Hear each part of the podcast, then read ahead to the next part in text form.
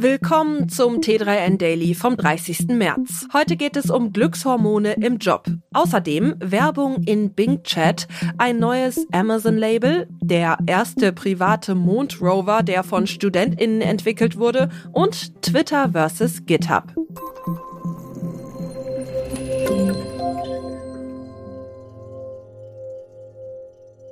Wirken sich Hormone auf den beruflichen Erfolg aus?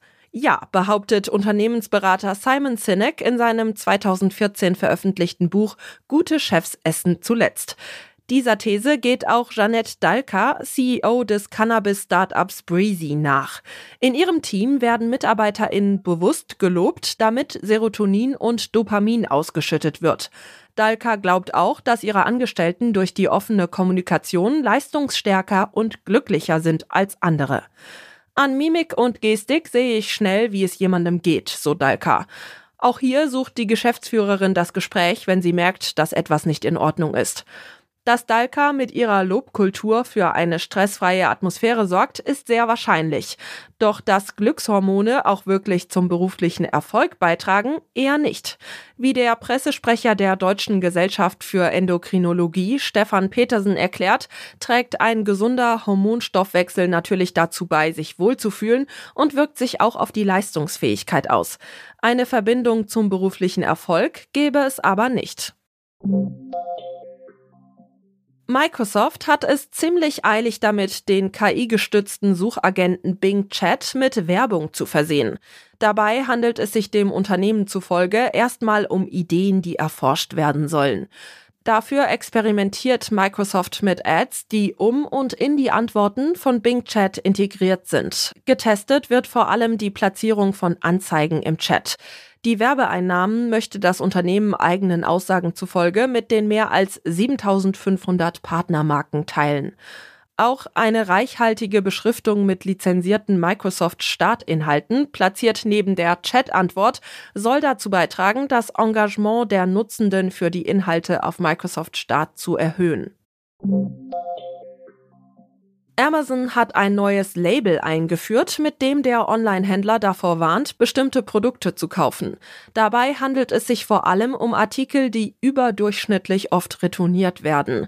Dass das Unternehmen möchte, dass die Kundinnen beim Kauf zweimal hinschauen, hängt vor allem auch damit zusammen, dass vieles, was in den Amazon-Bewertungen bemängelt wird, eigentlich schon anhand der Beschreibung klar sein könnte. Allerdings gibt es bei Amazon auch viele Fake-Bewertungen und Drittanbieter, die oft widersprüchliche Angaben in den Produktbeschreibungen machen oder wichtige Eigenschaften gar nicht oder nicht einheitlich benennen. Mit dem neuen Label Informierte Kaufentscheidung möchte Amazon seinen KundInnen Ärger ersparen und tut auch gleichzeitig der Umwelt etwas Gutes, indem die Retourenquote gesenkt wird. Denn inzwischen geht nach aktuellen deutschen Zahlen jedes vierte Paket zurück. In Produktkategorien wie Bekleidung oder Schuhe wird nicht mal jedes zweite Stück auf Anhieb von den Kundinnen behalten. Bisher kommt das Label allerdings nur in den USA zum Einsatz. Wann es auch in Deutschland Einzug halten wird, ist noch unklar. Er ist nicht viel größer als ein Schuhkarton und wiegt rund zwei Kilogramm. Iris ist ein Mini-Rover, der es demnächst auf den Mond schaffen soll. Doch wer nun glaubt, der erste private Rover auf dem Mond käme von der NASA, irrt.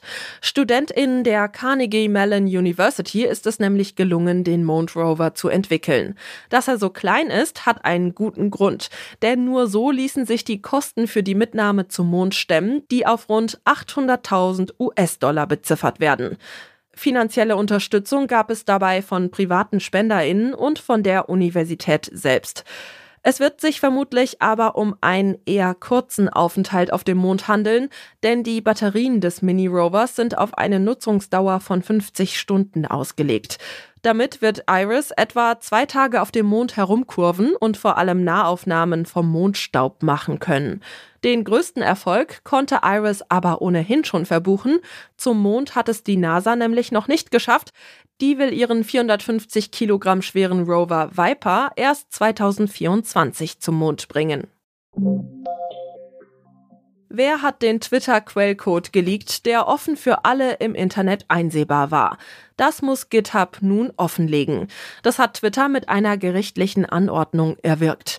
Diese bezieht sich allerdings nicht nur auf die Person, die den Quelltext unrechtmäßig im Netz veröffentlicht hat, sondern zielt auch auf UserInnen ab, die den Code gesehen oder heruntergeladen haben.